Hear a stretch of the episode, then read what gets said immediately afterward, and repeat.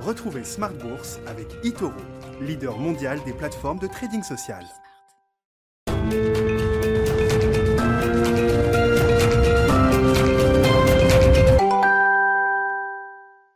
Bonjour à tous et bienvenue dans Smart Bourse. Smart Bourse, votre rendez-vous bourse deux fois par jour en direct sur Bismart à midi et demi. Tout d'abord, une demi-heure pour faire le point sur la séance boursière à la mi-journée et puis la grande édition du soir à 17h pour décrypter les enjeux de marché, mais aussi euh, les tendances. À la une de cette séance boursière, le chiffre de l'inflation dépasse finalement les attentes au mois d'octobre aux États-Unis après les prix à la production en phase avec les attentes hier. La progression des prix à la consommation dépasse le consensus pour atteindre une hausse de 0,9% sur un mois, donc au mois d'octobre, et de 6,2% sur un an. Hausse généralisée à tous les secteurs, même si nous le verrons, l'énergie est sans surprise touchée, comme le logement ou encore euh, l'alimentation. nous nous demanderons en plateau si ce chiffre peut avoir un impact sur le calendrier de la Fed ou encore sur les marchés dans un contexte d'inflation transitoire qui euh, continue de durer et même de progresser. Nous nous pencherons également sur la situation chinoise avec des prix à la production qui flambent de leur côté et un risque immobilier intégré à présent par la Fed comme risque pour l'économie américaine. La Chine qui voit ses usines souffrir euh, de coupures d'électricité et qui voit euh, sa croissance s'essouffler, représente-t-elle un ou plusieurs risques pour l'économie mondiale? Nous en parlerons donc en plateau également. Et puis dans le dernier quart d'heure de Smart Bourse, dans le quart d'heure thématique, nous reviendrons euh, sur la collecte ETF depuis le début de l'année et notamment sur les tendances au sein de cette collecte avec un focus sur septembre et octobre proposé par Arnaud Gian, responsable de l'activité iShares de BlackRock. Smart Bourse, c'est parti.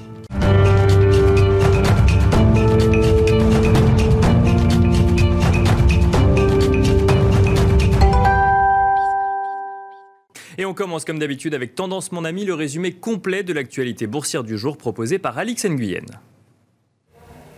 Et c'est finalement un repli, bien que léger, pour la bourse de Paris. Wall Street entame la séance en baisse. L'accélération aux États-Unis de l'inflation met de l'eau au moulin d'incertitude quant à l'attitude de la Fed. En octobre, les prix à la consommation ont augmenté de 0,9% et de 6,2% sur un an, soit leur niveau le plus élevé depuis la fin 1990. Euh, cumulé à la forte hausse des prix à la production annoncée mardi, cette nouvelle donne indique que les entreprises reportent la hausse de leurs coûts sur les consommateurs. On relève aussi qu'en cette veille de Veterans Day, le département du travail indique avec un jour d'avance que les inscriptions au chômage ont diminué de 4 000 à 267 000. Lundi, dans son rapport sur la stabilité financière, la Fed mettait en garde contre des niveaux de valorisation élevés. Et puis d'autres sorties, la présidente de la Fed de San Francisco, Marie Daly, euh, dit s'attendre à ce que l'inflation se maintienne à un niveau impressionnant l'année prochaine. James Bullard de l'antenne de Saint-Louis table quant à lui sur deux hausses de taux en 2022. Focus sur les valeurs. La hausse de Total Energy atténue les pertes du CAC alors que le baril de Brent se maintient euh, en vue de 85 dollars. Alstom est en nette progression après l'annonce d'une hausse de son chiffre d'affaires et d'un carnet de commandes qui s'étoffe. Euh, la marge d'exploitation ajustée a en revanche nettement reculé. Le groupe indique que le cash flow sera positif au second semestre. Arkema progresse. Le chimiste français relève encore ses prévisions de résultats pour 2021. SPI bondit. Le marché spéculerait sur un rapprochement avec Eiffage après l'annonce du rachat d'Equance par Bouygues. Valneva décolle. Le laboratoire franco-autrichien et la Commission européenne ont conclu un accord allant jusqu'à 60 millions de doses de vaccins contre le Covid-19 d'ici à 2023.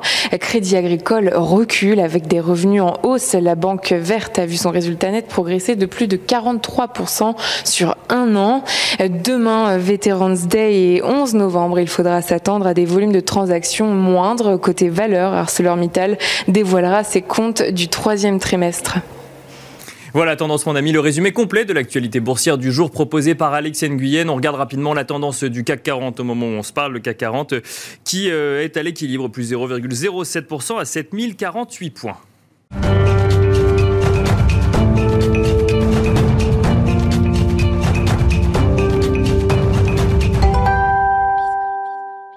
Et c'est parti pour Planète Marché. Planète Marché où nous allons tenter de décrypter les euh, grands enjeux des marchés financiers avec nos trois invités en plateau. Euh, Vincent Lecartier est avec nous ce soir. Bonsoir. Bonsoir Nicolas. Vous êtes gérant et responsable de l'allocation d'actifs chez WeSave. Pierre Bismuth est avec nous également. Bonsoir. Bonsoir Nicolas. Vous êtes directeur général et responsable des gestions de Myria AM et Nicolas Gutzmann est avec nous également. Bonsoir. Bonsoir. Vous êtes chef économiste chez Financière de la Cité. Bon, bah, messieurs, sans surprise, on va commencer par euh, commenter ce chiffre de l'inflation. On peut commencer avec vous, euh, Nicolas Gutzmann. Je rappelle donc euh, une inflation euh, aux États-Unis au mois d'octobre supérieure au consensus, plus 0,9% sur un mois, plus 6,2% sur un an.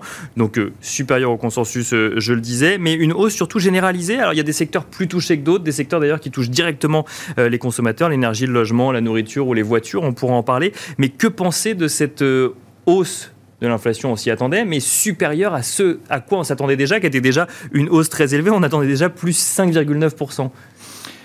Ce qu'il y a, c'est qu'en fait, on est toujours dans la même dynamique. C'est que je, moi, j'ai pas l'impression spécialement qu'il y ait euh, pour l'instant un élargissement euh, plus important que, que par le passé. Pour le moment, on est toujours, on a toujours cette division qui est celle entre biens durables, biens non durables et, euh, et les services. En fait, ce qu'il faut savoir, c'est que le niveau de dépenses des consommateurs américains n'est pas supérieur à la tendance d'avant-crise, ce qui veut dire qu'en gros, on n'a pas vraiment non plus de raison de s'alarmer vraiment sur le long terme. C'est-à-dire que le niveau de dépenses en, en- en, euh, total euh, n'est pas alarmant. Ce qui est par contre vraiment problématique, c'est que le niveau de dépenses euh, sur les diverses catégories euh, diverge assez largement par rapport à ce qui était avant crise. Du coup, vous, par exemple, sur les biens durables, qui représentent normalement 10% de la consommation euh, aux États-Unis, euh, en fait, on a, une- on, on a eu des, péri- des périodes, notamment au printemps, où on est- on- la consommation était 40% supérieure à la tendance d'avant crise. Du coup, vous avez évidemment une pression sur la demande qui est extrêmement forte et qui produit effectivement une, une forte élévation des, des prix sur ce niveau-là. Ensuite, donc là, ce, ce phénomène-là dure toujours euh, parce que justement, pour l'instant, la réouverture de l'économie n'est pas, pas totale. Surtout quand on regarde le niveau de dépenses sur les services, on est encore 5% en dessous de la tendance, ce qui veut dire que là, sur, sur, ce plan-là, en fait, on a encore du chemin à rattraper, alors que sur les deux autres catégories, on dépense plus qu'avant qu'avant euh, qu'avant la crise. Donc la question, c'est de savoir combien de temps encore l'économie va, euh, va devoir attendre avant que euh, justement cette, cette normalisation du consommateur américain se produise. Je pense que ça va durer encore plusieurs mois. On peut encore avoir des chiffres très élevés, mais a priori, on va dire que pour le mois, je pense que le, bon point de départ, ce sera sans doute avril de, de l'année prochaine, parce que les effets de base ont commencé. On a des très mois, enfin trois mois qui sont très importants euh, sur l'inflation. C'est euh, cette année, c'était avril, mai et juin Bien sûr. qui ont produit des inflations très importantes euh, au mois le mois. Et donc l'année prochaine, à partir du moment où on va effacer ces, ces, ces mesures-là du chiffre de l'inflation, on va pouvoir avoir une normalisation de la situation. Et ce qui devrait se produire en même temps que justement la capacité aussi des entreprises, on va dire, à répondre à la demande supplémentaire qui a eu lieu euh, ces derniers temps. Donc on va dire une normalisation. Donc je, je pense qu'on peut, on peut s'attendre encore à des chiffres très élevés euh, euh, pendant les six prochains mois. Et, euh, mais par contre, je pense que ça enlève pas du tout le caractère transitoire de la situation, parce que effectivement, oui, ça dure plus longtemps, mais euh, sur le transitoire, je pense que ça va, ça va rester quand même euh, le cas. D'accord, donc le niveau finalement d'inflation sur ce mois d'octobre, donc je le rappelle, supérieur au consensus, parce que c'est là en fait où il y a une surprise, c'est qu'on s'attendait à ce que ce soit élevé, on s'attendait pas à ce que ce soit aussi élevé, mais ce que vous nous dites, c'est que de toute façon, en fait, comme on est sur un horizon d'inflation élevé à 6 mois encore, euh, faut pas s'alarmer d'un niveau d'inflation encore plus élevé que ce Et il y avait notamment il y a, un, il y a un, un élément qui est le shelter qui représente un- une large, enfin donc le, ce sont les, euh, euh, les loyers aux États-Unis et tout ce qui est euh, relatif à l'immobilier, qui est une part assez importante du, du CPI en fait qui a augmenté, on va dire sans doute plus qu'att- plus qu'attendu. Mais en fait quand on regarde le niveau de ce de ce de cet indice-là, en, fait on est encore en dessous de la tendance d'avant crise. C'est-à-dire que oui, on progresse plus vite que que ce qu'on pouvait en attendre, mais pour l'instant on n'est même pas revenu à la tendance d'avant crise. Donc il y a y a des éléments qui sont en période de, de rattrapage. Donc voilà, on va avoir un rattrapage sur certains éléments. Et pour le moment, tous ceux qui devraient baisser, justement, parce qu'on devrait avoir justement une espèce de correction de ceux qui ont trop monté au printemps, pour l'instant ne se produit pas. D'accord. Donc, effectivement, il y, a une, il y a une asymétrie dans le, dans le mouvement. Pour le moment, ce qui, ce qui devrait baisser ne baisse pas pour le moment. Et ce qui, euh, ce qui avait baissé euh, euh, pendant la crise eh ben, remonte, euh, revient au niveau. Et donc on a une asymétrie qui va durer encore, effectivement, ces, ces prochains mois. Et alors, bon, effectivement, il y a des éléments dont on, dont on sait que c'est des éléments transitoires. Pour autant, une inflation qui progresse plus que prévu mois après mois, est-ce que ça pose pas quand même les bases d'effets de second tour qui vont se créer, Bah, c'est- s'auto-réaliser Oui, finalement bah, c'est toute la question. Et donc là, et là vous regardez euh, ce qu'on, enfin, le, le personal income, c'est-à-dire donc le revenu des ménages américains. Et là, on voit en fait effectivement, on a eu des, des phases pendant la période de crise d'une très forte expansion de ce, de ce revenu des ménages, notamment sous l'effet des chèques euh, qui ont été envoyés par l'administration. Mais là, on est plutôt en phase de normalisation. Si je regarde la tendance, on est aujourd'hui en termes de revenus des Américains, ils sont, des- ils sont à 2,5 5% au-dessus du niveau d'avant-crise, mais en train, en train de baisser de façon assez sévère et on va sans doute revenir justement à cette tendance d'avant-crise. Donc, et ça, c'est la très grande différence, je pense, avec les années 70. Si on regarde les années 70, on voyait que le niveau de revenus des Américains, en fait, augmentait euh, très largement, mois après mois, ce qui permettait d'alimenter l'inflation. Mais là, en fait, on a justement ce phénomène inverse, c'est-à-dire que le niveau des revenus, pour l'instant, est en train de revenir au niveau où il était avant crise, en tout cas sur la tendance. D'accord. Et donc, du coup, ça nous permet, on va dire, je pense, d'être assez confortable sur la suite. Ensuite, effectivement, comme vous dites, pas qu'une hausse de salaire, finalement, les, des, hausses de salaire. Pour le moment, elles ne sont, sont, pas suffisamment importantes, en tout cas, pour, pour, faire bouger le niveau de revenus de, la totalité des ménages. Ensuite, c'est quelque chose qui pourrait peut-être arriver, mais pour l'instant, je pense vraiment qu'on n'en est pas là. Et quand on voit le détail euh, euh, des hausses de salaire qu'on voit, notamment qui sont, qui sont euh, bien retraduits par le wage tracker de la Fed d'Atlanta, en fait, on voit que ça touche surtout certaines catégories bien particulières et que pour le moment, et je pense que c'est d'ailleurs c'est celles qui sont politiquement les plus visées par l'administration, c'est-à-dire en gros les plus bas salaires, les femmes, en fait, c'est toutes les catégories dont on voulait voir justement les salaires augmenter, et ben oui, ils augmentent, donc on peut juste s'en féliciter, mais pour le moment, il n'y a pas d'impact vraiment sur, le, sur, le, sur, le, sur les salaires en agrégé. Vincent euh, Le Quartier, votre, euh, votre vision sur, euh, sur, cette inflation, donc bah, je, je, le rappelle encore une fois, hein, plus haute qu'attendue, avec notamment quand même ces, secteurs, l'énergie, le logement, la nourriture, les voitures neuves et d'occasion, que des secteurs qui touchent directement le consommateur. On peut se poser aussi si la perception de l'inflation ne peut pas avoir un effet un peu autoréalisateur. Alors je pense qu'effectivement pour les ménages, on va avoir euh, pour une grande partie d'entre eux des augmentations de salaire. Pour moi c'est effectivement acquis. je pense que ça sera un palier. Donc on n'est même pas sur la négociation, on est déjà sur l'acquisition de, l'augmentation de salaire. Mais, mais, c'est pas très compliqué pour les entreprises américaines euh, d'accepter de, de, faire ce sacrifice dans la mesure où elles ont aujourd'hui un taux de marge qui est simplement historiquement élevé. C'est-à-dire vous avez un taux de marge en moyenne sur le Standard Poor's de 12. Bien sûr. Ce qui est absolument colossal. Pour, pour, pour indication, le CAC 40, on est à 7 seulement pour le DAX, on est à 8. Donc c'est simplement pour montrer. Que non seulement ils ont pu réintégrer les hausses de coûts de production, et en plus de ça, ils peuvent encore réintégrer des hausses de salaire. Exactement, exactement. Donc ils ont, ils ont pour moi la marge de négociation nécessaire pour euh, faire passer des hausses de salaire ou accorder des primes, ce qui est encore mieux. C'est-à-dire que vous, vous compensez euh, le, phénomène transitoire de hausse des prix que vous subissez à l'heure actuelle, et euh, six mois plus tard, si effectivement les prix commencent à redécliner, bah, vous avez évité de, de faire passer une hausse structurelle de vos coûts vous avez par contre accepté de compenser, entre guillemets, pour le ménage, la perte de pouvoir d'achat temporaire qu'il a pu avoir. Donc pour moi, il va y avoir des packages hein, qui vont être négociés euh, par les entreprises qui vont permettre aux ménages, de toute façon, de préserver plus ou moins leur, euh, leur, euh, leur pouvoir d'achat. Et une fois encore, les entreprises américaines, aujourd'hui, elles ont absolument aucun problème. Pour, je parle dans l'ensemble, hein, évidemment, Quand, quand, on va dans le détail microéconomique, là c'est autre chose, mais dans l'ensemble, il n'y a aucun problème pour faire passer des hausses de salaire. C'est pas un sujet. C'est pas un sujet. Donc ce niveau de l'inflation n'est pas inquiétant au mois d'octobre euh, aux États-Unis? Non, surtout vous avez euh, énormément de contributions euh, très volatiles. Euh, prenons simplement le pétrole. Très, volatile, mais qui dure quand même depuis un petit moment. Enfin, c'est toujours l'éternel question. Bien sûr, mais bien, sûr, bien, sûr, euh, ce, transitoire durable, au bout d'un moment, c'est... L'inflation, c'est une variation d'une période sur une autre. Donc, effectivement, cette année, comme vous aviez des effets de base qui étaient extrêmement bas, vous avez une progression qui est extrêmement forte. Vous avez un pétrole qui est passé de 50 à 85, 65% de hausse sur le pétrole. C'est spectaculaire sur, sur un an. Est-ce que vous voulez reprojeter cette, hausse sur l'année prochaine? Si vous reprojetez cette hausse sur l'année prochaine, vous tombez grosso modo à 140, c'est-à-dire le plus haut historique du pétrole. C'est invraisemblable. Donc déjà, si vous allez de 85 aujourd'hui à 100, c'est-à-dire que vous avez une progression de 20% des prix du pétrole, c'est beaucoup, mais c'est que un tiers de ce que vous avez eu comme inflation cette année sur l'énergie. Sur et donc ça se verra sur le rythme d'inflation l'année prochaine. Donc simplement par effet de base, vous verrez l'année prochaine énormément de produits déclinés, enfin de, de, de rythme de, de, hausse de prix on compare À 2020 où effectivement il y avait euh, moins d'inflation du coup, donc ça, ça vient expliquer, c'est l'effet de base qui vient expliquer en partie. Bien sûr, et l'année prochaine pour beaucoup de produits, je vous prends un autre exemple. Euh, depuis, euh, depuis grosso modo un mois et demi, le prix du fret a baissé de 60 60%. Bien sûr. Donc ça, veut dire que c'était transitoire et que là, ça se régule. Ça n'empêche que même comme ça, il reste en, hausse de. Euh, on doit être encore en hausse de 300%. Mais voilà. Mais, mais on, a des mouvements de baisse de prix qui sont absolument spectaculaires, simplement parce qu'on est sur des choses qui sont atypiques, anormales. On a un, système économique mondial qui est complètement déréglé, et Nicolas l'a très très bien expliqué en disant que on a, on a une concentration d'activité sur les biens industriels et un manque d'activité sur les, sur les services. Lorsqu'on aura une pandémie qui sera euh, plus ou moins euh, euh, maîtrisée, euh, il est clair que l'activité sur les services reprendra normalement et vous aurez à ce moment-là un report d'activité vers les services et c'est plutôt de ce côté-là qu'on aura cette fois-ci des hausses de prix.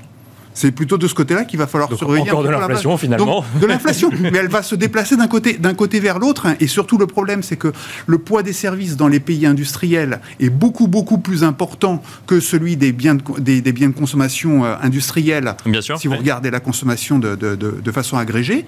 Donc, le, le- le report de l'un vers l'autre n'aura pas du tout les mêmes effets en termes d'inflation.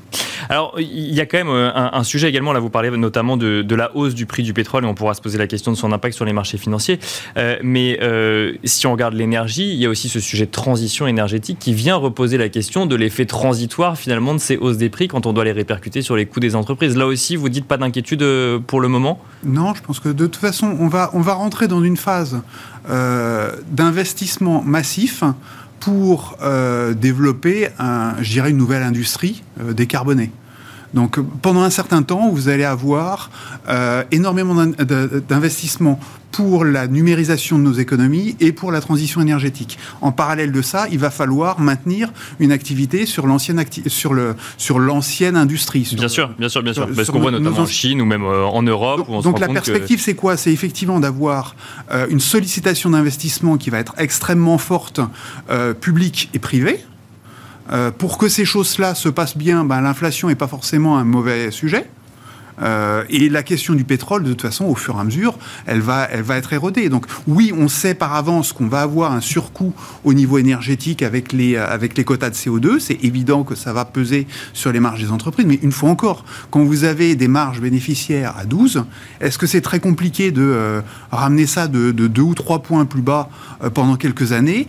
Si en face de ça, vous avez une, pérennité de votre activité, moi, c'est pas un énorme sujet. Donc oui, pour la bourse, ça se paiera, c'est-à-dire qu'on aura effectivement une bourse qui sera euh, flat ou même euh, une phase de, de déclin fugitive avant de, avant de redémarrer. Mais une fois encore, si vous pérennisez votre activité, votre chiffre d'affaires et derrière vos bénéfices, moi, c'est ça ce que, je re- ce que- ce que recherchent les investisseurs. C'est la, la- la régularité dans l'effort. Et avec euh, du coup euh, des marges effectivement aujourd'hui euh, en, euh, en 2021. La question sera toujours de savoir si la demande est aussi forte euh, en, en 2022. On va revenir sur les entreprises plus spécifiquement. Juste avant, euh, Pierre Bismuth, même question. Euh, on réagit à ce chiffre hein, qu'on attendait depuis euh, le début de la semaine, qu'on attendait depuis même la- l'annonce du tapering de la Fed euh, la semaine dernière. Un chiffre plus élevé que prévu, très élevé. Qu'est-ce que ça vous évoque? Vous êtes aussi rassurant et rassuré euh, que, que Vincent Lecartier, par exemple? Oui, on, on voit que c'est quand même euh, l'effet des goulets d'étranglement euh, un peu partout sur les chaînes de production, l'effet des pénuries, effectivement la, réouverture des économies avec euh, une très forte demande de- sur le pétrole. Et quand on voit la composante, la décomposition du chiffre d'inflation, c'est assez euh, classique et en relation avec euh, les pénuries qu'on subit, que ce soit sur les semi-conducteurs, que ce soit sur les, euh, donc les- la production de voitures, puisque dans la composition du chiffre, 26% ça provient justement des- de la hausse des, euh, des prix des voitures, notamment des, des voitures d'occasion. 30% euh, c'est l'énergie, il y a 15% sur les machines à laver. Donc en fait, euh, on, on a vraiment la, la matérialisation économique des pénuries dont on parle depuis. Bien sûr, euh, depuis mais pour le consommateur qui achète sa machine à laver au quotidien ou autre, bah, c'est là où je, je, je me, je me dis, mais ce- il va forcément aller négocier son salaire. Donc là, on entend que les, effectivement, Alors- les, les- les entreprises ont les moyens, mais ça, il va contribuer du coup à alimenter, Alors- il peut contribuer lui, à alimenter une inflation. Effectivement, mais on a eu, on a eu hein, le chiffre du, euh, du salaire réel euh, qui a été publié, donc euh, les salaires réels qui sont en baisse, sont en baisse de 1,8%. Donc en fait, quand on compense, on voit que les, hausses de, de salaire sont, positives, hein, en corrigé de l'inflation, mais ne suivent pas cette inflation. Donc pour l'instant, c'est vrai que les effets de second tour, ils sont plutôt assez, euh, faibles, et euh, on a plutôt une baisse du salaire réel euh, sur le consommateur américain, alors que les chiffres d'inflation sont effectivement élevés par, des effets de base notamment et des effets de pénurie. Maintenant, ce qui est intéressant au niveau des marchés, c'est la, réaction extrêmement tranquille qu'on a eue euh, à ces chiffres. On a eu, euh, alors effectivement, ce qui, euh, ce qui bouge le plus, c'est le 2 ans américain. C'est vrai que le 2 ans américain revient, euh, tape sur la barre des 0,50 parce que la Fed entre, ancre pardon, euh, son taux euh, court terme à zéro. Et donc, on a une courbe des taux qui est en train d'essayer de, de, de- de se normaliser et d'essayer de. on essaye tous de, prévoir l'avenir avec les forwards et taux. C'est vrai que. On pense que ces taux forward ne veulent pas dire grand-chose. C'est qu'on a une courbe qui se déforme euh, sous l'effet des, euh, des, chiffres publiés. Mais donc le taux à deux ans est à 0,50. Le taux à 10 ans, en fait, tape sur la bande des 1,70, revient à 45, et on a eu un... 1,52 là actuellement, pour le coup. Mais c'est que jeudi dernier, on a eu une baisse spectaculaire Bien sur sûr, le chiffre de l'emploi. C'est quand même complètement contre-intuitif. Donc on a... En fait, moi, je pense que les marchés sont complètement au diapason de la Fed, que la Fed étant extrêmement pragmatique dans son discours, bah, finalement, euh, ça, ça, met en place un scénario assez confortable où on se dit que la Fed va être de toute façon derrière la courbe et que si elle, elle agit, ça sera pour le bien de l'économie. Donc, peu importe à la limite le chiffre qui est publié, on sait que les chiffres vont être, euh, vont, vont, être forts et on sait pour l'instant, enfin on pense que pour l'instant que cette inflation est transitoire. Ce qui compte. On a envie de croire, en tout cas, le, discours de la fête, parce qu'on sait que la fête sera présente. Mais ce qui compte, c'est comment on rassure les investisseurs et l'environnement euh, boursier et économique. Et là, pour le moment, c'est magistral de la part de la Banque centrale, puisque effectivement, on dépasse les attentes et il se passe franchement pas grand-chose sur les marchés. Alors, euh, oui, bah, Nicolas Gutzmann. Sur, sur, ce point-là, c'est effectivement assez spectaculaire parce que quand on regarde, en fait, euh, il y a, donc, il y a hum, les taux break-even qui sont la différence entre les tips donc, et, les, euh, et les taux américains qui permettent normalement de mesurer la compensation d'inflation qui est demandée par le marché. donc, on arrive à des niveaux très élevés, on arrive à 2,70 par exemple sur 10 ans. Mais ce qui est intéressant, c'est que quand on décompose en fait cette courbe du break-even, en fait, on se rend compte qu'il y a au moins un point là-dedans qui est du, de, de, la prime de liquidité et il y a une petite prime d'inflation qui est demandée. Mais en gros, le marché, pour l'instant, lui, ce qu'il achète, c'est en gros à peu près une inflation à 10 ans qui est à 1,90. C'est-à-dire que mhm. les mouvements qui ont lieu pour l'instant sur l'inflation n'ont aucun impact sur les marchés. C'est-à-dire que pour l'instant, le marché considère que la Fed est tout à fait en contrôle, qu'il n'y a pas de risque euh, à moyen ou long terme de voir l'inflation complètement déraper. Ce n'est pas un risque qui est pris en compte par le marché pour, le moment. Il y a une petite, enfin, un petit peu de prime d'inflation qui augmente. Et donc, je pense que là, maintenant, pour la Fed, effectivement, c'est très important, c'est même essentiel de ne pas lâcher le morceau. Et si on veut faire même un, parallèle un peu hasardeux, c'est il y a 40 ans, quand on a fait le mouvement inverse, c'est-à-dire en gros, euh, quand Paul Volcker est arrivé à la tête de la Fed, il a choisi en gros de, de venir euh, justement lutter contre l'inflation. Il n'a pas hésité à, mettre un grand coup, on va dire, sur le taux de chômage américain. Et ben aujourd'hui, il faut un peu, je pense, accepter l'effet inverse. On va voir effectivement un peu d'inflation pendant un moment, mais le but maintenant, c'est d'arriver au plein emploi. Et de, de euh, la Fed doit faire, à mon avis, tout euh, euh, son possible dans son discours pour dire, bah écoutez, c'est très bien l'inflation, on est à 6%. c'est ça, mais donc en fait, l'objectif de la Fed n'est pas forcément l'inflation, finalement, ce serait peut-être plus la bah, croissance ou le plein emploi. Bah, justement, ils ont un mandat double qui, depuis 40 ans, était plutôt exercé sur le, du côté inflation plutôt que le plein emploi. Maintenant, je pense qu'on a rétabli l'équilibre et là, ils leur dire, bah écoutez, en fait, non, on a peut-être inflation de, façon transitoire. Nous, c'est la projection qui compte et on veut vraiment retrouver le plein emploi. Donc oui, bah, on va accepter cette inflation-là pour le moment. Notre but, c'est le plein emploi. Et, euh, voilà. Et donc, tant qu'ils arriveront à maintenir ce discours, euh, et j'espère qu'ils le tiendront tout au long de l'année prochaine, euh, et on peut même avoir une situation qui serait intéressante du point de vue de la Fed, bon, on peut en croire de moins en moins, c'est d'avoir une inflation qui revienne graduellement au fur et à mesure de l'année vers les 2%. et à ce moment-là, on va dire, il y a aussi un taux de chômage qui revienne ensuite, enfin, un taux, de plein, enfin, le plein emploi qui revienne, on va dire, au fur et à mesure de l'année jusqu'à la, fin de l'année prochaine. Et si jamais, le, pour l'instant, les projections euh, du staff de la Fed, qui sont pour le moment à 2% sur le PCE Core voire même un peu en dessous, euh, se réalise, euh, c'est-à-dire fin d'année prochaine 2% d'inflation et le plein emploi, et ben cette situation-là, selon les nouvelles euh, règles de la Fed, ne suffiront pas à provoquer une hausse de taux. On pourrait très bien aussi se retrouver dans une situation comme, celle-ci, c'est-à-dire un retour de la perspective éventuellement de la crainte des, inflationnistes qu'on a eu depuis, depuis longtemps, que cette, que cette thématique-là revienne, on va dire, dès le milieu de l'année prochaine, c'est pas du tout une, impossibilité. Mais alors, du, coup, on reparlera effectivement des marchés obligataires dans un instant, mais qu'est-ce qui pourrait pousser la Fed à augmenter ses taux plutôt que alors que là, on est, on est sur un calendrier fin 2022, début 2023. Qu'est-ce qui, si jamais, enfin, là, on a l'impression que rien ne pourrait pousser la Fed à, accélérer son calendrier. Si, si, on voit, comme, voit qu'il commence à y avoir une transition vraiment euh, sur les salaires de façon euh, anormalement élevée, je pense que là, effectivement, ils devront réagir. Pour l'instant, c'est pas le scénario principal. Je ne pense pas que ça se réalisera comme ça. Euh, mais ça, c'est une possibilité. Et ensuite, il y a aussi une vraie, pression politique. Joe Biden, juste après les chiffres de l'inflation qui ont été publiés cet après-midi, a déjà publié une, réaction. On voit qu'il dit que c'est un, sujet prioritaire pour lui. Donc il y a une pression politique qui est, forte. En plus, ils ont perdu une élection enfin, il, y a, peu de temps. ils ne sont pas dans une situation confortable. C'est un sujet qui devient vraiment prédominant pour le public américain. On a les élections l'année prochaine qui vont se réaliser. Donc enfin, évidemment, ils, ils ont besoin de réagir par rapport à ça. donc c'est évidemment pas une situation confortable du tout. Et on a un plan à faire passer d'ici là avec un volet social et écologique. On pourra en dire un mot. Juste avant, les, je voulais rebondir sur ce que vous disiez, Pierre Bismuth, sur, bah, le, marché obligataire américain et notamment sur ce taux à 10 ans, puisque effectivement, on voit un peu plus de volatilité, voire même plus de volatilité tout court sur, ce taux à 10 ans américain, avec parfois des mouvements complètement contre-intuitifs. Comment est-ce qu'on regarde ce marché Comment est-ce qu'on essaye de le comprendre Effectivement, le, chiffre de l'emploi est publié, il est plutôt bon, les taux s'effondrent. Comment est-ce qu'on regarde ça? Eh bien, en dynamique. En dynamique, ouais, c'est ça.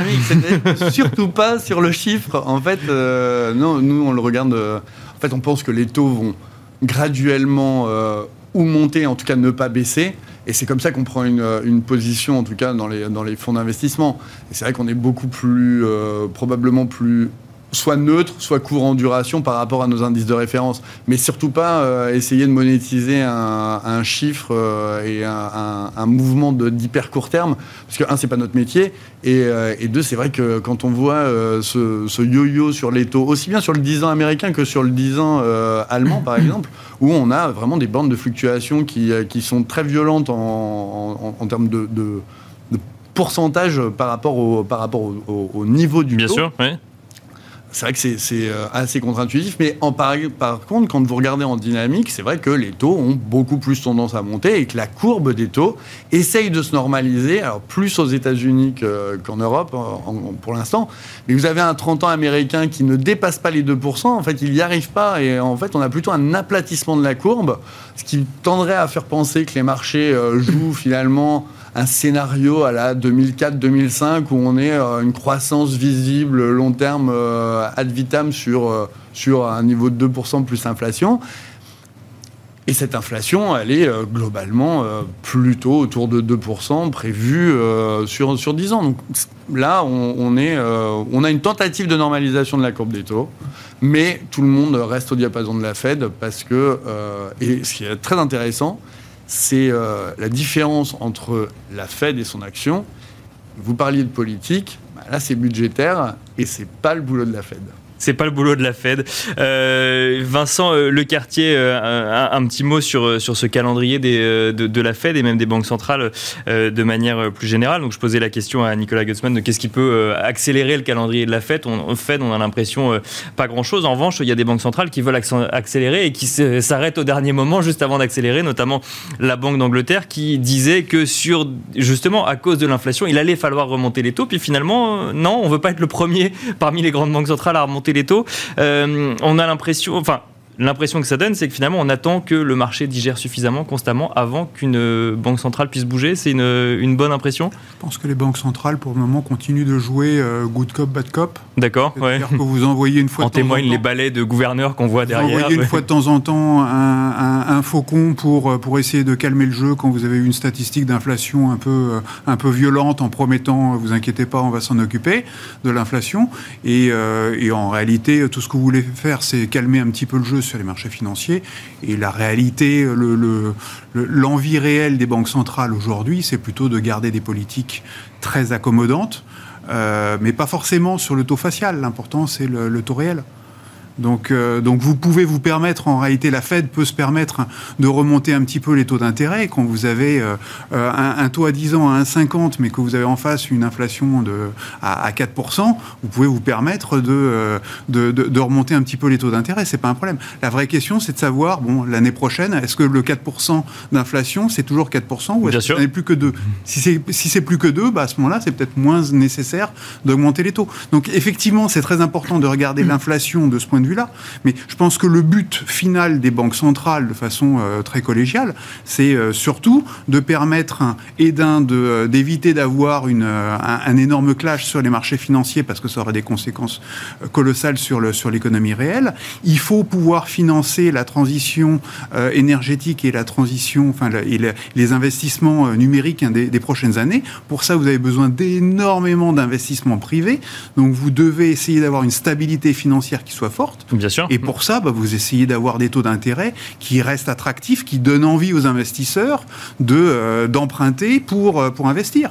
Donc il faut essayer de garder des taux d'intérêt réels qui soient le plus bas possible, voire même négatifs. Mais tout. Et ça, sur, Oui. sur le sur l'investissement, je pense que c'est c'est vraiment intéressant parce que je pense que c'est même la question cruciale, c'est que en fait tout ce qui se passe aujourd'hui sur l'investissement, enfin sur la sur l'inflation, en fait c'est souvent dû donc à des ruptures- enfin des problèmes de, sur les, euh, les chaînes de valeur qui sont souvent la conséquence du sous-investissement qu'on a eu depuis 10 ans. D'accord. Que ce oui. sous-investissement-là, il vient justement de la trop faible croissance qu'on a connue euh, au niveau- sur les, dans, dans les pays occidentaux, et que justement pour pouvoir corriger ça, en fait, ce qui se passe aujourd'hui, c'est-à-dire cette, cette, euh, cet énorme soutien de la demande qui a été mis en place par les banques centrales, euh, provoque une hausse assez importante dans l'investissement, notamment dans le secteur industriel, et que en fait l'idée c'est vraiment de ne pas changer de, braquet, parce que pour convaincre les entreprises justement d'investir bien davantage pour faire en sorte que leur chaîne de, production soit à la hauteur de la demande euh, future.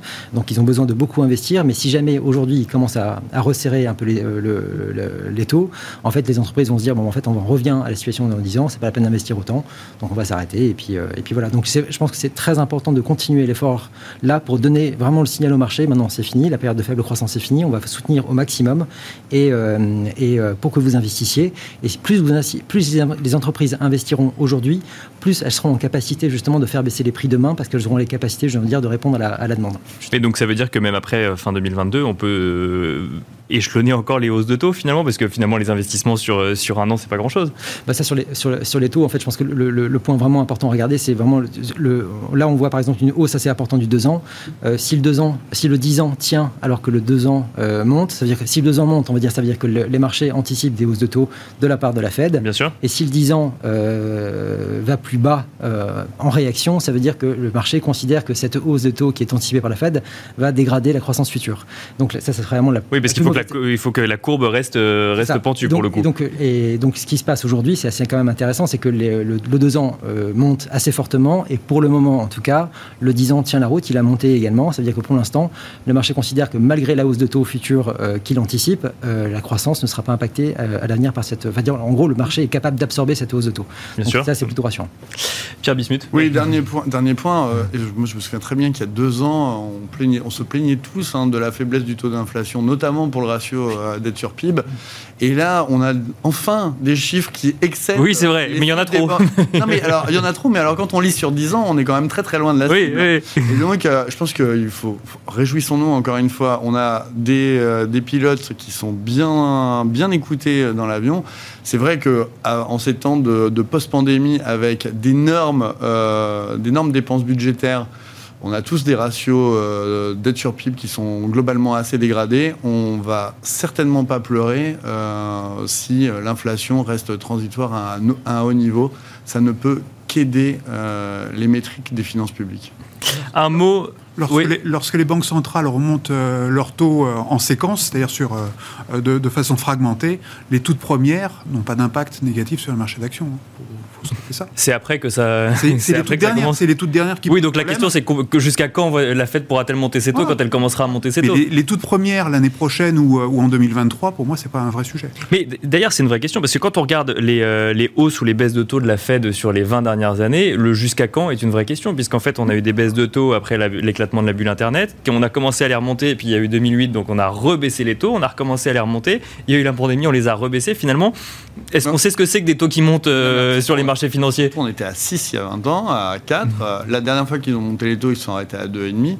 Donc euh, c'est vrai que pourquoi redouter euh, un cycle de hausse des taux? Parce que on imagine très très mal que, euh, à moins vraiment d'un scénario aux années 70, mais personne ne l'imagine du tout, que les, hausses de taux retapent 4 ou 6 En tout Donc- cas, c'est, oui, c'est- et c'est pas du tout en faisant ce qu'ils ont fait depuis 20 ans euh, qu'ils vont y arriver. C'est-à-dire qu'en fait, ce qui s'est passé depuis 20 ans, c'est qu'évidemment, ils montent les taux, mais ils le font trop tôt et de façon euh, trop forte, ce qui fait que du coup, ça casse la croissance euh, sur le long terme, et du coup, vous êtes obligé de rebaisser les taux derrière. Donc l'idée là maintenant, c'est de vraiment de mettre les pieds au plancher pour que les taux remontent, enfin, le, le- le taux à 10 ans remonte et de pouvoir suivre gentiment. Bien sûr. truc, Mais de vraiment laisser de la place euh, au marché. Donc un rythme beaucoup plus, euh, euh, be- beaucoup plus calme finalement. Ouais. Ce qui est étonnant, c'est qu'on ne parle absolument pas de l'Europe. hein, mais, euh, Non, là, là pour le coup, non, non, non, ça, effectivement. Ne s'interroge sur l'action de, la, BCE.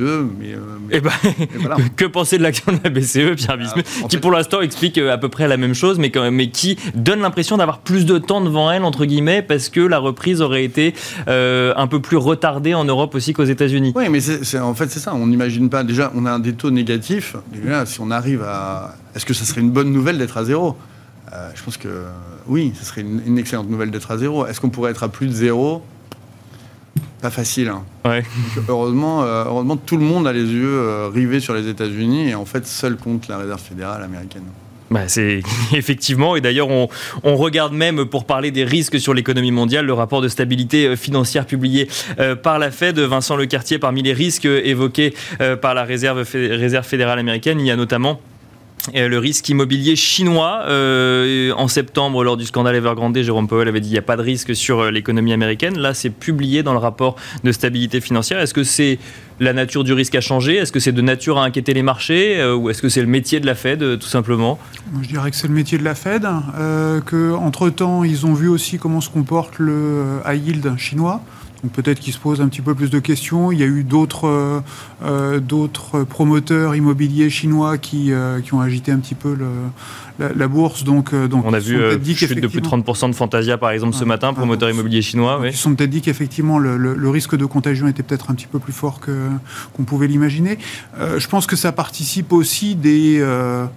Euh, je dirais, de la, confrontation euh, entre la Chine et les États-Unis. C'est euh, c'est une manière de dévaloriser l'adversaire et c'est une manière de montrer que nous-mêmes, ben, par contre, on fait attention à ce genre de choses, alors qu'eux ne sont pas capables de le faire. Alors Pierre, vous nous disiez, vous nous disiez que la Fed n'était pas politique, mais là, c'est ah, une Fed un peu politique pour le coup. Elle l'est évidemment. Elle évidemment. Bah, moi, je ne suis pas vraiment d'accord. Je pense vraiment qu'il y a un risque au niveau de l'immobilier chinois. Il y a un niveau de contagion, mais pas de contagion de l'immobilier chinois euh, sur, directement sur l'économie américaine, parce qu'on n'est pas du tout, euh, ni même sur l'économie européenne, par ce risque, euh, parce qu'on n'a pas de produits disséminés dans les fonds monétaires comme en 2008 et les subprimes. En revanche, la composition de la croissance chinoise et du poids de l'immobilier dans cette composition fait que si ça tremble au, niveau chinois, bah, c'est toute la croissance mondiale qui peut être être pénalisé. C'est ça, parce que ça reste pour l'instant, même si c'est la croissance ralentie, les locomotives de la reprise aujourd'hui. C'est ça, parce que la Chine ralentit, mais depuis le début de l'année, on a quand même des chiffres de croissance supérieurs à 12%.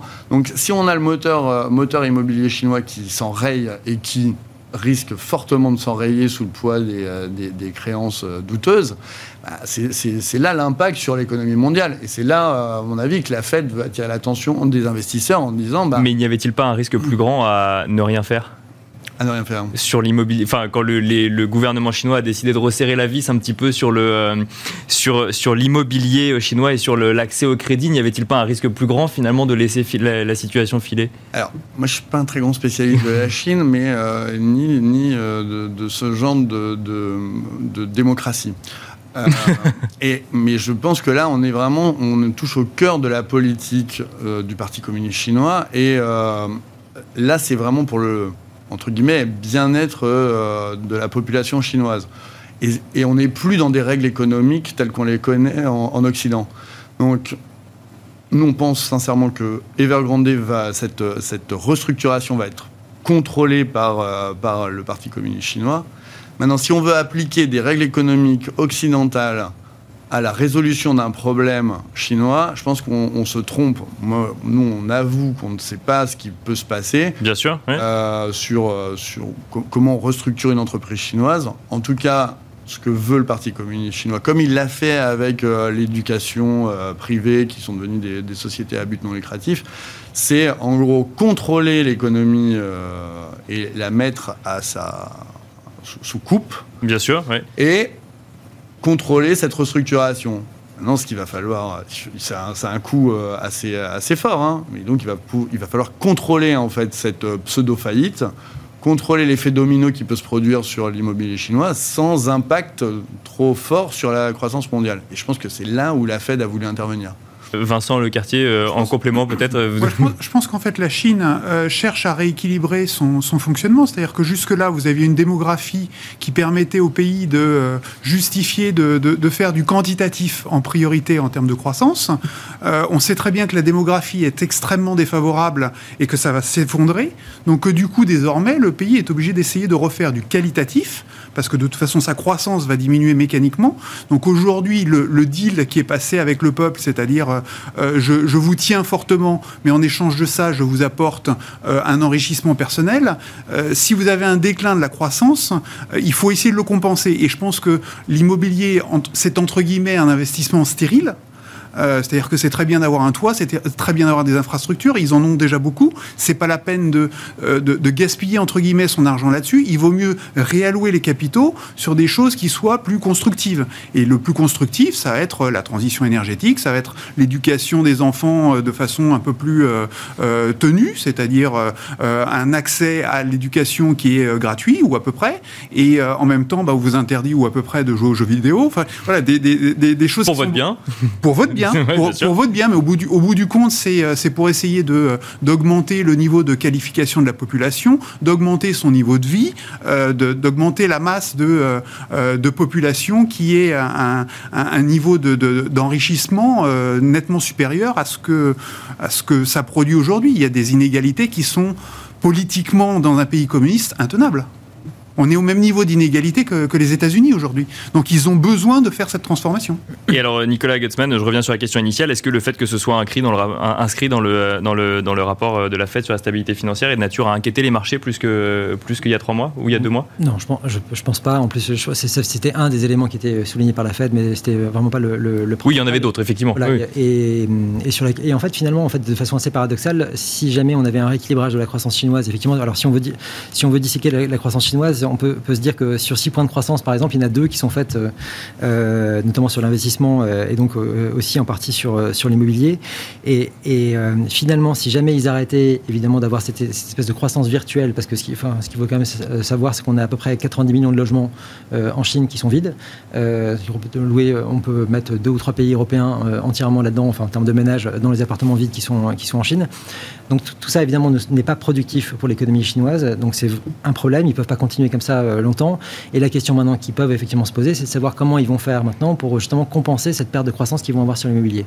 Donc c'est le choix qu'ils ont aujourd'hui. Alors soit ils peuvent effectivement investir, comme vous le dites, sur, euh, par exemple sur la tech, enfin tout ce qu'ils veulent faire, notamment ce qui était prévu par Xi Jinping avec le plan China 2025, et euh, donc euh, technologie, éducation, ce genre de choses. Soit ce qui me paraît être quand même un peu le, deuxième schéma de, Xi, c'est de réorienter ça plus vers la consommation, donc vers, vers donner plus de pouvoir d'achat aux ménages chinois. Et là, pour le coup, ce qui peut être intéressant, c'est que si on avait même une baisse de la croissance globale chinoise, mais par contre une hausse de la consommation en même temps, c'est-à-dire qu'on perdrait une large part de l'investissement, mais même si ça faisait progresser un peu la consommation, finalement, je pense que sur la croissance, sur l'économie mondiale, c'est, pas, c'est plutôt pas plus mal. D'accord. Parce que là, en fait, ce qu'on voit, et d'ailleurs ce qui est assez euh, flagrant maintenant, c'est que toute cette idée de justement de, Chine qui fait des excédents sur le reste du monde, en fait, on, maintenant on a les images. C'est qu'on voit justement tous ces bateaux qui arrivent au port de Los Angeles. Euh, qui arrivent pleins mais qui repartent vides. Et donc on se rend compte effectivement qu'il n'y a, pas d'exportation, enfin très faible en tout cas de la part des, Américains euh, vis-à-vis de, la Chine, alors qu'on voit beaucoup de produits. Que la question maintenant, c'est vraiment euh, que les pays qui font des excédents massifs sur le monde, je, pense on passe à la Chine, on peut penser également à l'Allemagne par rapport à ça, qui rééquilibrent en tout cas leur niveau de croissance pour permettre, on va dire, à leur population et à leur ménage de consommer davantage, ce qui permettrait de corriger les grands déséquilibres macroéconomiques qu'on a depuis, depuis 20 ans maintenant et d'avoir une, croissance qui serait peut-être de meilleure qualité que celle qu'on a euh, depuis euh, ces dernières années. Alors, il nous reste euh, quelques minutes. Pierre Bismuth, dans le contexte actuel, vous nous rappeliez tout à l'heure qu'on ne parlait pas de la BCE. Qu'est-ce qu'on regarde? On, regarde principalement l'Europe. quel choix d'allocation d'actifs chez Myriam? Alors cette fin d'année, nous on est très très équilibré puisque les marchés sont hauts. On est donc euh, neutre, mais alors quand je dis neutre, euh, ça ne veut pas dire que nous sommes absents. Hein. ça veut dire qu'on on gère cette fin d'année. C'est vrai que l'année a été très très bonne et on est très équilibré euh, entre Europe et États-Unis qui font avec un petit billet dollar hein, puisque le dollar quand même est, assez protecteur en fait pour, pour le fonctionnement d'un fonds d'investissement. par contre, on est depuis euh, quelques mois maintenant, euh, globalement assez absent des émergents, notamment euh, du fait des, risques politique immaîtrisable créée par, par la Chine. C'est-à-dire qu'on n'est pas dans, une ambiance de marché financier organisé à l'occidental et c'est vrai que les, on, pense que les risques politiques occidentaux ne sont pas à gérer, par exemple, que ce soit les élections présidentielles ou autres, ça n'a pas, pas lieu euh, d'être géré. En revanche, euh, c'est vrai que ce qui s'est passé euh, cette année en Chine était globalement assez compliqué à anticiper, même à gérer. Donc il vaut mieux être absent, d'autant plus qu'on n'a pas d'émergents dans les indices de référence de nos fonds, mhm. et se concentrer sur des, zones à forte visibilité, donc en premier lieu les États-Unis et en second lieu l'Europe. Vincent euh, Le Quartier, euh, la Chine, pareil, il vaut mieux euh, rester un petit peu à l'écart aujourd'hui? Des années et des années que nous, on est plus, plus ou moins à l'écart. On en a une représentation symbolique, mais on est plus ou moins à l'écart de la Chine comme des émergents de façon générale. Surpondération persistante sur les actions, surpondération persistante sur les États-Unis, sur le Nasdaq. on met l'Europe pour jouer en fait les émergents et la reprise du reste du monde de façon euh, indirect. Euh, le Japon pour jouer euh, l'Asie. D'accord. Et sinon, moi, je commence à réfléchir de plus en plus à revenir un petit peu sur l'or. Et le, Japon qui fait son, son, retour en force pour le coup, notamment dans les collectes d'ETF, on, on, en parlait hier, qui revient depuis 2-3 mois effectivement dans les, dans les investissements. Oui, oui, je pense que je pense que c'est un bon moyen de, s'exposer à, la, zone asiatique. Euh, je pense que si vous avez euh, pour idée qu'il va y avoir une numérisation, une robotisation des économies parce que vous avez un, vieillissement de, des populations, à un moment, le Japon est un contributeur euh, intéressant pour ça. Doit faire partie de l'équation Nicolas Gutzmann. Même question pour finir. Euh, bon, on a déjà dressé un, un, panel assez vaste euh, géographique. En tout cas, qu'est-ce que, qu'est-ce que vous regardez, vous, aujourd'hui? La Chine, pareil, il vaut mieux ne, pas, ne pas trop s'exposer actuellement? Oui, non, la, la, Chine, non, on va dire. En fait, vous, vous parlez du Japon, mais je pense que c'est, effectivement, c'est un exemple intéressant parce que finalement, c'est sans doute un peu le le canari dans la mine de la situation actuelle. C'est les premiers à avoir fait des plans de relance justement aussi importants que ça, on va dire depuis, euh, depuis 2012, euh, avec plus ou moins de succès, mais quand même, je pense, avec pas mal de succès. Et je pense que les Occidentaux sont en train de suivre cette, cette, euh, cette voie-là. Et effectivement, je pense que la chose essentielle aujourd'hui, c'est vraiment de suivre ce qui se passe à la Fed. On a un mouvement, on a dit, qui est vraiment le, mouvement le plus important depuis 40 ans. ce qui serait intéressant, justement, c'est qu'ils puissent aller jusqu'au bout de leur logique et faire en sorte que les économies occidentales reviennent à leur plein potentiel. Ça peut mettre plusieurs années, mais ce qui est un peu rassurant là-dedans, c'est qu'une fois qu'on sera euh, à ce niveau-là, on pourra peut-être sortir un peu de la réflexion uniquement macro qu'on connaît quand même depuis pas mal d'années et de revenir sur un peu des fondamentaux, sur, euh, on va dire, sur les entreprises et ce genre de choses, parce que pour l'instant, c'est vrai qu'on a euh, évidemment que ça a un impact, mais l'impact macro est tellement important, on va dire, dans ce, type de moment-là, que c'est vraiment, à mon avis, le sujet le, plus important à suivre aujourd'hui. Et nous avons d'ailleurs très peu, nous avons d'ailleurs très peu parlé des entreprises ce soir, mais on a beaucoup décrypté la macro économie. Merci beaucoup Nicolas Gutzmann. Je rappelle que vous êtes chef économiste chez Financière de la Cité. Merci Pierre Bismuth, euh, directeur général et responsable des gestions de Myriam. Merci euh, Vincent Lecartier, gérant et responsable de l'allocation d'actifs chez WeSave. Merci à vous de nous avoir suivis. On regarde le CAC 40 à la clôture à l'équilibre, un plus 0,03% à 7045 points et on se retrouve tout de suite dans Marché à thème.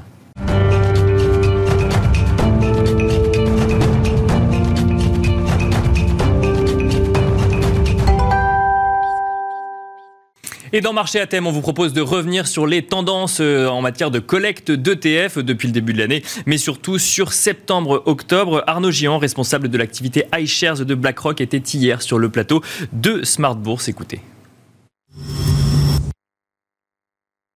On aime bien commenter les records, il y en a assez souvent sur le ETF, mais donc là, il y, a, quelques chiffres ronds assez marquants. Donc il y a 1000 milliards de collectes, euh, donc au global, hein, l'industrie euh, euh, la plus large, qui comprend hein, bien sûr les US, qui est largement en avance, qui en octobre a atteint 1000 milliards. au passage, on a les actifs sous gestion qui ont dépassé les 10 000 milliards. D'accord. On est sur une croissance organique de, 10%, euh, et ce qui offre en fait une très bonne lisibilité euh, et en tout cas une, euh, une, certaine, j'ai envie de dire, des informations statistiquement viables viable et, et correctes sur la vue d'allocation que l'on peut voir au travers des mouvements des ETF, des mouvements d'allocation de, aussi bien actions qu'obligataires. Donc ça veut dire quoi? Ça veut dire que la gestion passive finalement plaît de plus en plus à un certain nombre d'investisseurs? Alors il y a effectivement des tendances de fonds structurels euh, qui explique cet engouement. D'ailleurs, quand on regarde et qu'on décrypte les, les 1000 milliards de collectes, on va essentiellement voir des, blocs qu'on dit de construction de portefeuille. Hein. C'est des outils qui sont très, très puissants pour la gestion privée, pour avoir son socle avec des frais de gestion qui sont quand même moindres. donc on va voir tous les, les grands indices actions, donc MSCI World, S&P 500, etc. et à côté de ça, on sait que ce sont des outils qui, de par leur granularité, hein, on parle souvent des sectoriels, pays, etc., euh, offrent une maîtrise d'une allocation plus tactique.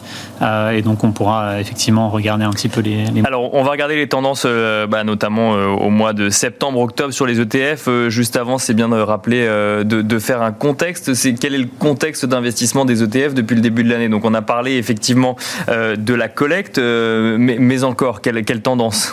Alors, si on essaie de, de décrypter cette collecte, euh, on est déjà sur un très fort engouement action. Ça ne va pas vous surprendre. Euh, on est sur des ratios de 75% sur action et 25% sur obligataire, alors que euh, normalement, on voit plutôt les, deux s'équilibrer. On a même plutôt les, tendance à voir l'obligataire prendre le pas sur les actions parce que voilà, cet outil est, également puissant en matière de liquidité. Bien sûr. Donc des, des, ETF sont des marchés organisés comme des actions et donc de pouvoir le faire également sur l'obligataire apporte un intérêt majeur pour les investisseurs. Mais donc là, on est clairement sur des actions. Euh, quand on regarde en termes de, euh, derrière, entre guillemets, euh, ces 1000 milliards, on s'aperçoit qu'il y a quelques grands gagnants de 2021. Certains sont ceux de 2020. Euh, donc de cette crise du Covid, et d'autres sont des, euh, des nouveaux. Euh, donc on va voir en tête de liste les, les valeurs technologiques. D'accord. Sait que c'était des gagnants. Sans surprise pour le coup. Sans surprise d'un point de vue Covid. par contre sur 2021, ils n'ont pas nécessairement tous un parcours exemplaire d'un point de vue performance. et là en fait, on voit des investisseurs se porter sur les valeurs technologiques dans une logique de très long terme sur des, cette notion de, de, de valeur en fait défensive et de qualité que sont aujourd'hui les valeurs technologiques de par leur, euh, leur génération de cash flow qui est, euh, qui est assez euh, incroyable. D'accord. Ouais. Donc on a ce, premier thème. le deuxième, ça va être d'un point de vue factoriel, ce qu'on appelle les stratégies value. donc ce sont des, donc des ETF qui sont basés sur des valeurs qui sont dites décotées, dans lesquelles la valorisation a un horizon qui est beaucoup plus court et dès lors qu'on est dans un régime où on a beaucoup plus de visibilité, hein, de, par le, restart de, de l'économie, euh, et ben, toutes ces incertitudes sont levées, elles ont un potentiel de rebond beaucoup plus fort. Euh, donc on l'avait vu euh, au dernier trimestre 2020 et on a vu se poursuivre cette tendance vers de l'investissement value sur le premier semestre. Et alors si on regarde maintenant spécifiquement les tendances là septembre-octobre à la rentrée des classes entre guillemets et sur le dernier trimestre de l'année, est-ce que ces tendances ont évolué? On est toujours dans cette même tendance de fond? Alors déjà en termes de, grands chiffres, on est toujours sur, euh, sur cette même, euh, rythme de, ce même rythme de croisière en termes de collecte. Hein. on est sur environ 200 milliards sur les deux premiers, enfin le, mois de septembre et octobre. Euh, on est sur certaines tendances qui sont confirmées. Donc la partie sectorielle, on a vu effectivement la technologie être encore en, tête de collecte, suivie de valeurs plus cycliques telles que les financières. Mhm. donc on sait que la de la courbe ont, largement aidé. Ça, donc, qui pourrait euh, profiter effectivement de, cette quantification de la courbe des taux. Exactement. Donc, c'est probablement à plus court terme, mais en tout cas, on a vu ce, euh, ce retour des, euh, des financières. D'un point de vue factoriel, la value est, un petit peu décalée et derrière. Donc, on n'est plus vraiment sur cet engouement. Et on voit en fait les premières collectes revenir sur des stratégies min-vol. Donc, on arrive sur des niveaux de valorisation qui sont assez élevés. les stratégies min-vol, en fait, sont des stratégies avec une volatilité plus faible et donc sont censés protéger euh, à la baisse ce qu'on n'avait pas eu besoin de faire, hein, j'ai envie de dire, en 2020 et 2021, Bien sûr. depuis, euh, depuis mars. Euh, et donc, c'était naturel de ne pas voir les flux. Et donc là, on voit timidement un retour, malgré tout, de ce type de stratégie donc, sur l'investissement factoriel. Euh, d'un point de vue géographie, donc on parle également euh, pas mal d'allocations géographiques. On a bien sûr les États-Unis et l'Europe qui, d'un point de vue en absolu, euh, tirent cette collecte. mais par contre, ce qu'on peut lire derrière, c'est que viennent rapidement le Japon, qui était très largement en retard en fait sur 2018-2019 avec des décollectes assez fortes. Donc on a vu, donc notamment grâce aux, élections législatives, du, une, un engouement fort pour, pour et, et ça, c'est depuis septembre-octobre ou ça, ça, sous-tendait quand même depuis, depuis le début de l'année 2021 C'est vraiment, c'est vraiment sur, sur la, les, j'ai envie de dire, les 3-4 derniers mois de derniers mois qu'on a. Donc le, le, Japon qui revient finalement dans, dans, dans les investissements, enfin en tout cas dans les choix d'investissement en ETF. Totalement. On est sur 15 milliards, c'est un rattrapage de ce qu'on avait perdu sur les, les 2-3 dernières années. Et alors ce marché obligataire, parce que là vous nous avez parlé de Minvol, donc en fait on se dit que finalement on va chercher de, le moins de risques possible, c'est finalement le, réflexe qu'on aurait eu sur un marché obligataire normalement. Oui, maintenant le marché obligataire, on le connaît, il a une, effectivement des rendements qui sont tellement bas que le potentiel de diversification et d'intérêt dans une construction de portefeuille n'est pas totalement le même que celui qu'on avait il y a 2-3 ans. il y a un thème central sur l'obligataire qui, qui, explique un petit peu cette collecte de 25%, c'est tout ce qui est lié au thème de l'inflation. Donc on a en fait des obligations et des indices en tout cas qui sont indexés sur l'inflation qui portent cette collecte, à environ 40 milliards de, de collecte. Euh, on a un deuxième thème que l'on connaît qui est la quête de, rendement. Aujourd'hui, c'est presque plus que de la préservation en fait de capital, on va dire. Euh, et donc, on voit en fait la dette émergente euh, porter cette collecte depuis le début de l'année. Alors, un essoufflement sur les, dernières semaines et derniers mois, mais notamment la, dette chinoise qui intéresse énormément parce qu'il y a ce potentiel de diversification. il y a ce rendement qui est de l'ordre de, 4-5% qui, qui, qui convient entre guillemets à tout le monde, malgré euh, le, petit risque en termes de change euh, porté au travers de, ces investissements. Et, l'obligataire corporate, du coup, euh, un petit peu à la traîne, si je comprends bien ce, que vous nous dites? Alors, un peu plus qu'à la traîne. Donc, c'est-à-dire qu'il il y a effectivement des hauts et des bas qu'on a vus sur, sur l'année. On reste en décollecte net d'un point de vue investment grade et high yield. Peut-être le, la seule partie qui, qui résiste un petit peu, c'est ce qu'on appelle les fallen angels, donc qui se situe en fait au milieu. C'est-à-dire qu'on des rendements. Donc, ce sont des, sociétés qui ont été en, général downgradées euh, et qui sont passées de investment grade à yield. Donc, ils offrent des rendements euh, qui, sont, euh, qui sont désormais dans la catégorie haut rendement, mais malgré tout avec des solidités parce qu'elles ont un passif et un, une antériorité un peu plus solide avec, voilà, avec d'anciens ratings qui étaient meilleurs.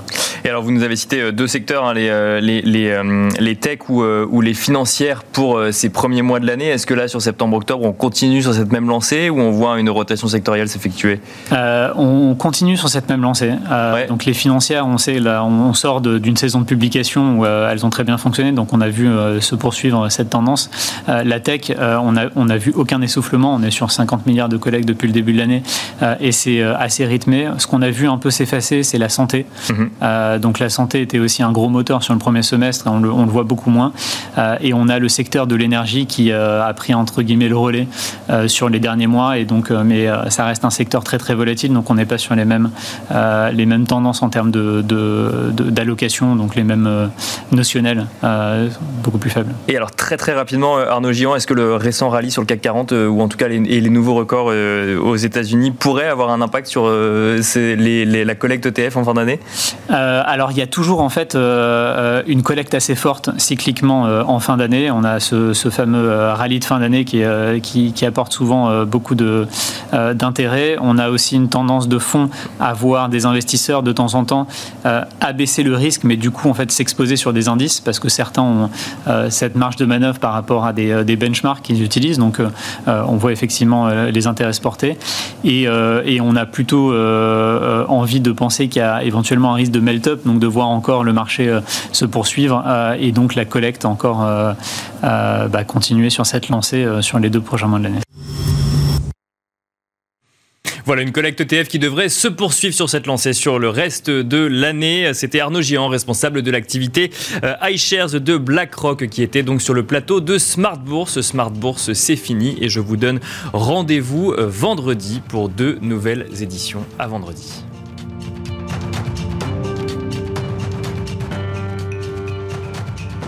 C'était Smart Bourse avec Itoro, leader mondial des plateformes de trading social.